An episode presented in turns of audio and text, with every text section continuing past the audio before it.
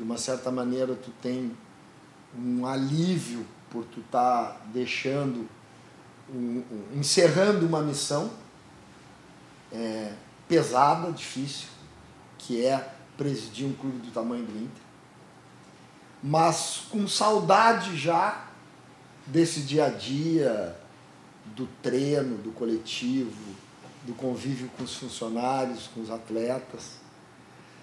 Mas hum, tem gente que fala em destino, né? Tem gente que fala em sorte. Eu não escolhi o cenário que eu enfrentei no Internacional.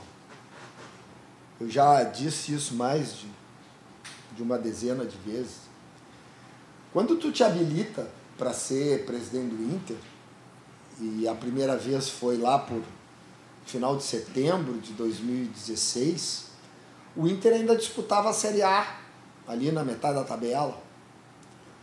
E com a tragédia da Chapecoense, do acidente que vitimou a delegação, jornalistas e dirigentes do futebol catarinense, a última rodada do brasileiro ela é depois das eleições.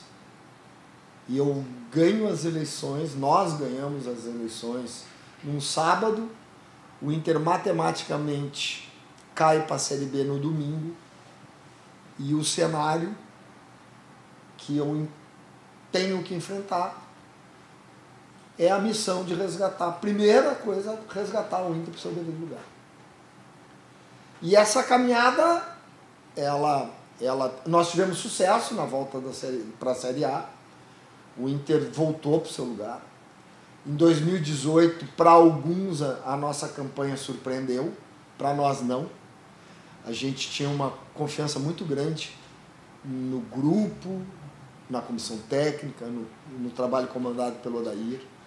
E o Inter até é, a 34 35 rodada, ele está disputando a liderança do brasileiro com Palmeiras e Flamengo. E vamos para a Libertadores. E tem uma eleição. E eu me apresento de novo, porque eu, a missão não estava encerrada. Acho que, acho que era um direito nosso da gestão que venceu em 2016 ter continuidade nesse trabalho e para fazer o biênio 2019-2020. E aí o trabalho ele cresceu, ele foi se consolidando, chegamos numa final de Copa do Brasil, tivemos uma queda de desempenho depois de, de, de não termos conquistado esse título, mas voltamos para a Libertadores. E aí num ano que a gente estava esperando a consolidação desse trabalho, tem uma pandemia. Esses dias eu eu entrei no departamento jurídico e tava, estavam conversando o, o diretor executivo jurídico e o diretor executivo financeiro sobre qual cenário era, foi, teria sido mais difícil. E fiquei ouvindo, quieto, olhando a discussão dos dois que a Série B, porque teve o caso Vitor Ramos, porque a torcida estava magoada. Eu digo, vocês estão loucos. Série B não mata. A pandemia matou. A pandemia ela quebrou as empresas. As pessoas perderam seus empregos. É... Então não nada se compara com o que aconteceu em 2020 o que está acontecendo em 2020 e continuará acontecendo em 2021. A, a, o que, as competições que vão terminar o ano que vem. Então fica até um gostinho assim de que o trabalho não, não terminou. Eu, nós, todos nós que estamos na gestão gostaríamos de, de terminar essas competições. Né? Aí tivemos um, uma surpresa com o abandono do, tra do trabalho do, do treinador que nós contratamos para longo prazo. Mas agora o Abel conseguiu resgatar. Eu acho até que o Inter está jogando melhor agora, né? Acho que as apresentações que nós fizemos, quanto Boca, quanto Palmeiras, eu acho que foram as duas melhores apresentações do Inter no ano. Lá na Copa do Brasil, cai muito em cima das costas do presidente, cai muito nas tuas costas é, todo o cenário que se pintou, e aí chegamos a uma final de Copa do Brasil com título em casa e a gente não consegue. É, o Marcelo Presidente é diferente do Marcelo Torcedor no sentimento? O Marcelo Presidente é diferente do Marcelo Torcedor no dia a dia. Eu tenho a obrigação de ser sereno, que não é a minha, acho que não é a minha maior virtude, sereno, reto, leal, sério e responsável. Isso eu acho que são virtudes que eu trago de casa. Agora o Marcelo torcedor, ele, ele começa quando a bola rola. E acho que foi num, num programa, me perguntaram, na época do de 2017, qual foi o melhor momento. Eu disse foi jogo contra, qual foi o momento mais difícil. Eu digo foi jogo contra o Oeste. Qual foi o melhor momento? Depois do resto do jogo contra o Oeste. E, e, eu, e me filmaram na televisão. Eu não sei até por quê, porque eles adoram me filmar. Aqui no, no, no Beira Rio também já fui filmado. Eu acho que no último jogo contra o Bahia eu também fui filmado. Eu não vejo os outros presidentes ser tão filmados. Vai ver que é por isso, né? Porque eu grito, que eu xingo.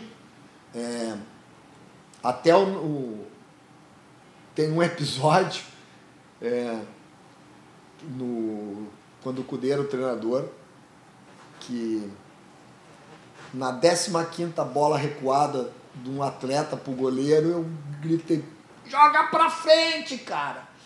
E ele me mandou longe. O jogador? O, o Cudê? E eu disse, mas ele mandou eu? Foi comigo que ele falou? Joga pra frente, cara, vamos jogar pra frente.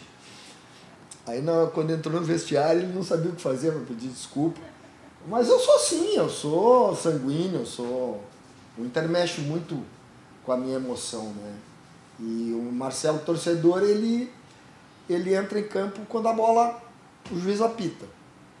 E o Marcelo, presidente, é no dia a dia. E aquela, aquele momento. É...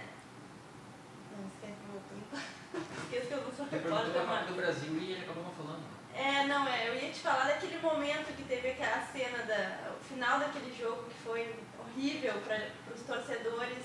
A gente lembra exatamente como foi aquele drible na esquerda, assim, na. na é, eu queria saber o que que, o que que tu sente como torcedor, como presidente, e aí o que, ah, que tu se... faz dentro do vestiário depois de um jogo como aquele? Cara, assim, é. É frustração, né?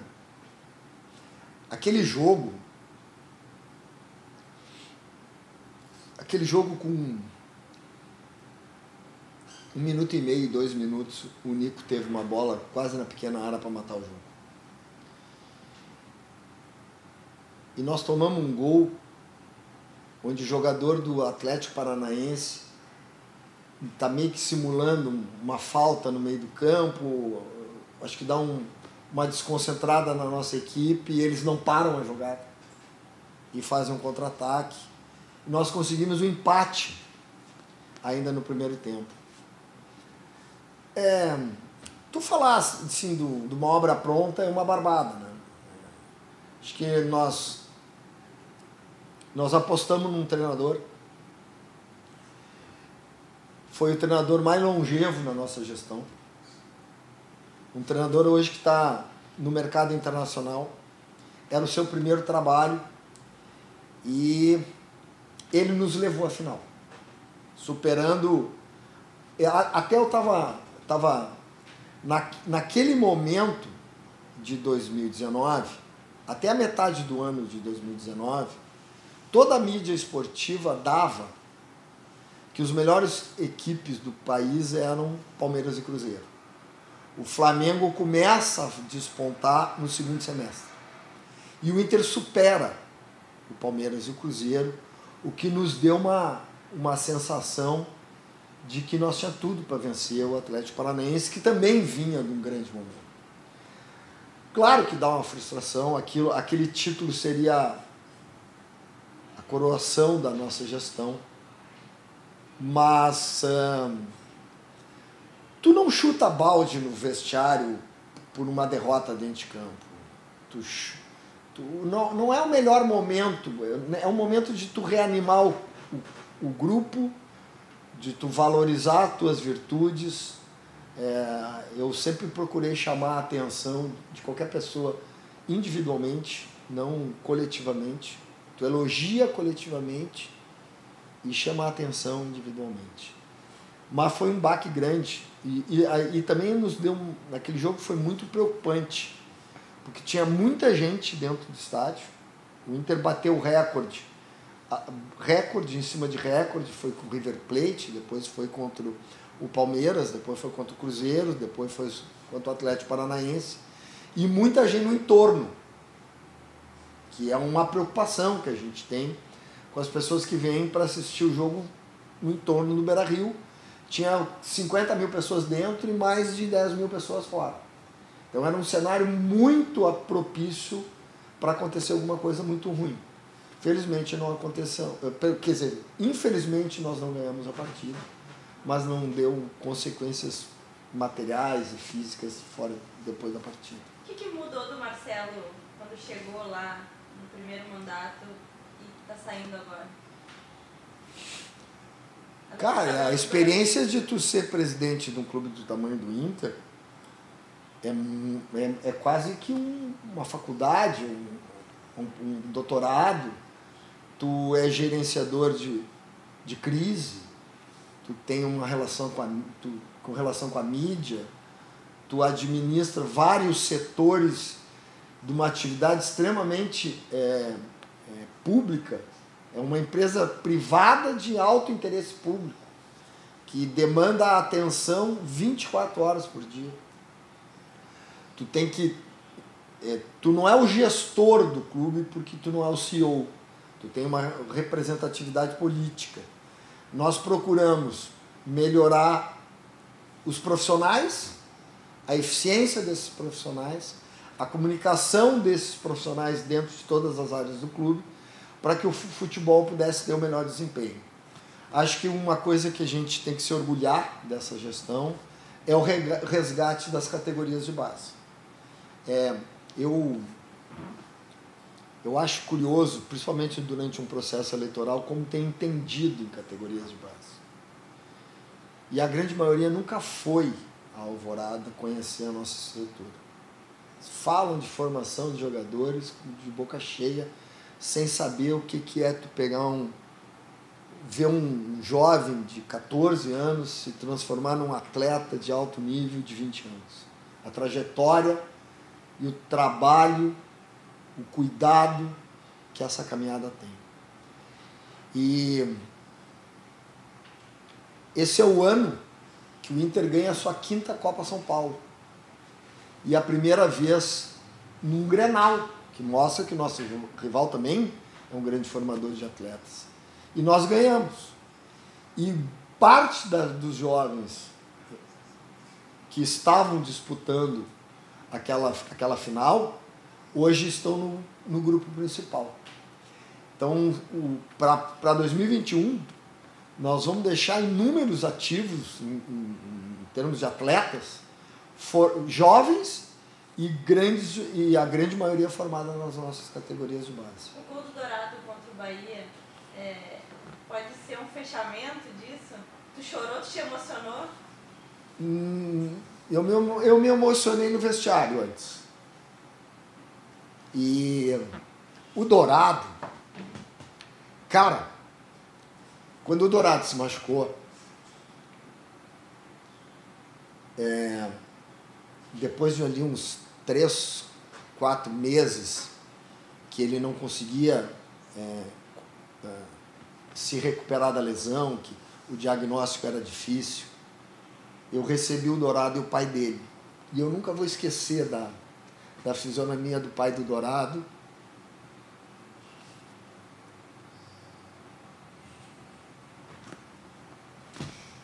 Dá uma...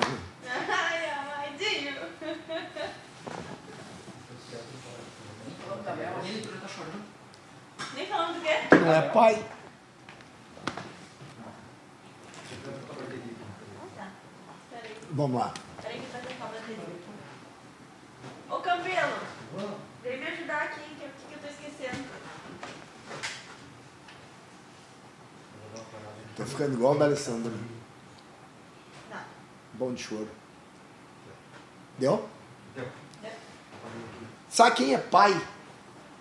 A palavra medo muda depois que tu vira pai. E eu vi a preocupação do pai do Dourado. E aquilo me impactou. E depois daquele quase um ano sem ver o Dourado jogar, quando a gente renova com o Dourado, eu disse isso para ele, eu disse para o pai dele, da minha felicidade de ver ele renovando o contrato e ver ele de volta nos gramados. Eu não estava lá em Fortaleza quando ele, ele voltou. E eu sei que o vestiário depois do jogo foi muito emocionante. Mas ver ele voltando a fazer gol, é, vendo ele voltar a jogar, para minha satisfação pessoal, é uma realização muito grande. Agora, o Galhardo, o Galhardo é uma figura, né? Porque o Galhardo chegou no vestiário antes da partida e ele me disse, presidente, eu fiz o primeiro gol do ano e eu vou fazer o último gol do ano. E pô, a bola ainda bateu no poste naquele pênalti, mas foi um resultado importante, né? Consolida a nossa. A, a, nós tivemos depois da saída do CUDE algumas, alguns agravantes na retomada do, do, do comando Abel o Abel pega Covid. E a ausência do Abel, não só no vestiário, no extremo, mas principalmente na beira do gramado, ela é muito grande. A falta do Abel é muito grande. O Abel é um cara que, além do seu conhecimento tático, além da sua capacidade de gestão de pessoas, a sua presença, ela passa confiança para os jogadores. Por exemplo, o Caio Vidal era um atleta que até a chegada do Abel não estava no grupo principal. Era um, era um jogador com características que não atendia às exigências do treinador anterior. E ele é um jogador que foi campeão da Copa São Paulo, que o Abel pediu um extrema, o Capa tinha ele no, no, no seu monitoramento. Eu tinha curiosamente recebido naquele dia que o Abel falou do extremo, um WhatsApp do Daniel, do diretor, de um dos diretores da base, para dar uma oportunidade para o Caio. Ele estava até elogiando a oportunidade que foi dada por Lucas Ramos e tal. E eu, os guri mostraram as, as, as imagens, né, as características do jogador, ele se encantou no, no, no Caio. E eu tenho certeza que esse jogador vai ter uma grande carreira porque ele tem a peculiaridade do, do drible, do um contra um, do, do tirar, tirar o zagueiro da frente, de romper a linha. Então, é, quando o Abel se ausenta, a gente teve a dificuldade, porque a gente pegou uma, um, duas competições do mata-mata. É, no primeiro jogo contra o Boca, nós jogamos melhor que o Boca. Nós sofremos um gol por pura desatenção. Nós tivemos várias chances de matar o jogo no Beira Rio. E o jogo na Bomboneira podia ter sido 2, 3 a 0, mas hum, não deu. Né? E aí passou um filme na minha cabeça. Porque eu me lembro que abstraindo o galchão, né? Porque tu ganha o galchão não vale nada. Agora tu perde o gauchão. Ah! Bom, nosso primeiro jogo, abstraindo o gauchão, foi Inter em Londrina. Ganhamos de 3 a 0. E aí tem um comentarista é, conhecido. Ah, o Inter vai voltar com 10 rodadas de antecedência. Antecipadas. E a Série B não é assim. E o nosso último jogo internacional foi contra o Boca na Bomboneira. Nós tivemos uma atuação de luxo. É, não pode ter sido tudo errado, né? Então acho que alguma coisa nessa caminhada mostra que é, tem muita coisa plantada e que pode ser colhida ali na frente. Tu manteria o Abel para fevereiro de 2021? Não, essa resposta, essa pergunta tem que ser feita para outro, né? Claro que eu manteria. Se, se nesse. Porque nós fomos surpreendidos por uma decisão. É, eu, tava, eu estava ontem é, vendo programas do Centro País. A diretoria sempre é culpada né? porque o dirigente contratou o Abel, o Abel é diferente do Cudê. Mas vamos analisar as, as variáveis que estavam nesse cenário. Né? Qual é o treinador que vem para um time que está em primeiro lugar? Qual é o treinador que vem num final de ano que tem eleições? Qual é o treinador que vem com contrato até fevereiro? Só a paixão que o Abel tem pelo Internacional e pela relação que nós criamos desde 2014. E o Abel não é um treinador qualquer. O Abel é o Abel Braga. O Abel é um cara que tem mais de 300 jogos com o Internacional, não vou nem falar de títulos. É... Sim, manteria o Abel. Manteria o Abel. 31 de dezembro, 1 de janeiro de 2021, Onde é que o Marcelo Medeiros vai estar? Na praia. Volta para o Beira Rio? Volto para fazer a, a, a, passagem do bastão. No dia 4 de janeiro estarei aqui. E depois? Ah, não, eu. Na última reunião do conselho, foi dia 21, minha, minha última reunião como presidente do Inter é, no final da reunião, não, na passagem do assunto orçamentário para assuntos gerais, eu pedi a palavra. Pedi a palavra, é, até tinha um compromisso depois, não ia esperar o término da reunião, pedi à presidenta Lenise para me manifestar. Primeiro, eu cumprimentei é, os vencedores da eleição, eu acho que num processo eleitoral tu tens que cumprimentar. Se eu perdi a eleição, eu tenho que cumprimentar. Tem duas coisas que tu tem que fazer. Parabéns e boa sorte. Independente de, de que movimento tu pertence. O Inter está acima disso. Eu cumprimentei o Conselho de Gestão eleito, cumprimentei as chapas que atingiram a cláusula de barreira e fizeram novos conselheiros. E pedi que todos fizessem uma reflexão. O que, que a gente está aprendendo? O que, que a gente está melhorando depois de passar por quase dez meses, nove meses de pandemia, de perda de vidas, de exemplos de solidariedade que tu vê na rua, de pessoas perdendo seu trabalho, empresas tradicionais fechando as portas, o que, que tu está levando para te tornar uma pessoa melhor? O que, que tu está levando depois de assistir um processo eleitoral como o que nós vimos? É, não vou adjetivar, porque ele foi exageradamente adjetivado, muito poucas propostas e planejamento e muito adjetivo, adjetivo em cima de mim, que não era candidato. O que, que nós vamos fazer? O clube está sangrando. Esse tipo de postura política sangra no Internacional. Agora tem uma nova gestão, ela, ela, ela tem mandato de três anos. Deixa os caras trabalhar. O Inter precisa de paz. O Inter junto pode muito mais.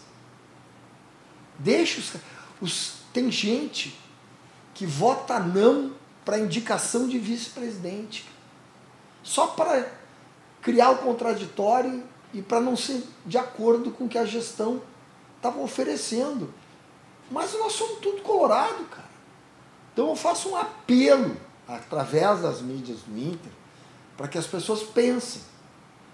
Porque existe hoje no Twitter, em grupos de WhatsApp, notícias fakes, notícias para machucar as pessoas. Existe uma intolerância muito grande. E essa intolerância não faz bem para o nosso clube. Então agora é. Meu ciclo acabou, vai acabar, falta pouco. Minha missão está terminando. É, vou me afastar um pouco da vida política. Me coloquei à disposição do Alessandro, me coloquei à disposição da, da, do, da presidente do Conselho Deliberativo, de, no que for preciso para acalmar, para aproximar, para incluir, conta comigo. Mas cargo. Nunca mais. Ah, tem um filme, como é que é? Nunca diga nunca, né? Tem um filme que tem esse. Nunca diga nunca. É. Mas não estou pensando mais nisso. Não. Acho que a, colab a colaboração da família Feijó Medeiros já foi grande ao longo da história, né, Diego? Para a gente encerrar aqui, conselho que o Marcelo Medeiros, presidente, dá para o próximo presidente para? Larga o Twitter. Não olha o Twitter. Eu dizia isso para o Alessandro quando ele era vice-futebol. Não te contamina, cara. Acredita nas tuas convicções, te cerca de pessoas leais e segue naquilo que tu acredita. Muito bem. Campeão, esqueci de alguma coisa? Sempre. O ciclo da família, vô, pai, Marcelo presidente. A família termina um ciclo no internacional ou vem outro no futuro? Eu acho que termina. Acho que termina. Acho que a minha. hum, Acho que terminou. Acho que está de bom tamanho, cara. Fala um pouquinho da família dele. Ah, tia, aí é duro. Cara, a minha mãe é, ela é filha, irmã, esposa e mãe de presidente. Quem entende de futebol lá em casa é a velha. Ela que, que dá as cartas. Mas assim, é, a minha filha não, não. O negócio dela é teatro, cinema, é, li- literatura, não é muito de futebol. As minhas enteadas são, mas elas não são feijão medeiros, né? E, mas eu não vejo. Assim, meu avô começou é, nos anos 40, foi campeão no rolo compressor. Foi quando o vô era presidente que o Inter supera o Grêmio em, em vitórias e em gols. E desde 1945 nós estamos na frente deles. E mas acho que se termina aqui. Deixa. Acho que a gente fez o que. A gente fez o que estava ao, ao nosso alcance, fizemos o melhor que podíamos. O, o vô e meu tio foram campeões, o pai não foi. Terminou na vice vice-campeão da Copa União, perdeu para o Flamengo. Mas até hoje é lembrado como um bom gestor. Vamos ver o que, que o futuro vai dizer de mim.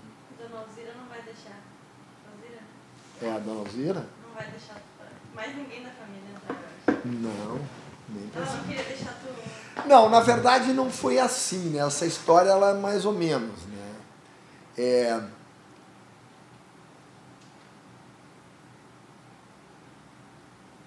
já ouviu essa história?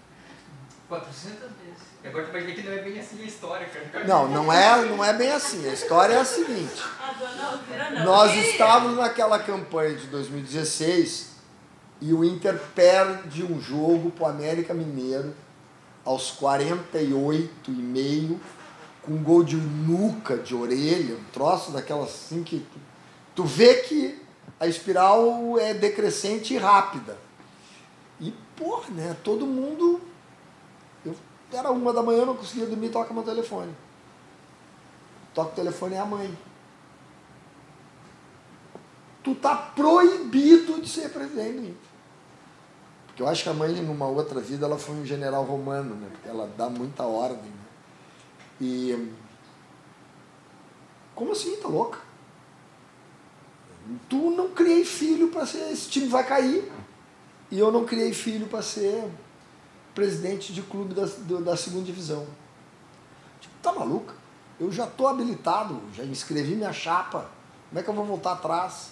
Tu fica frio. Eu sou colorado na boa e colorado na ruim. E se o Inter cair, eu trago. Mas só foi essa, esse puxão de orelha. Mas não foi o primeiro.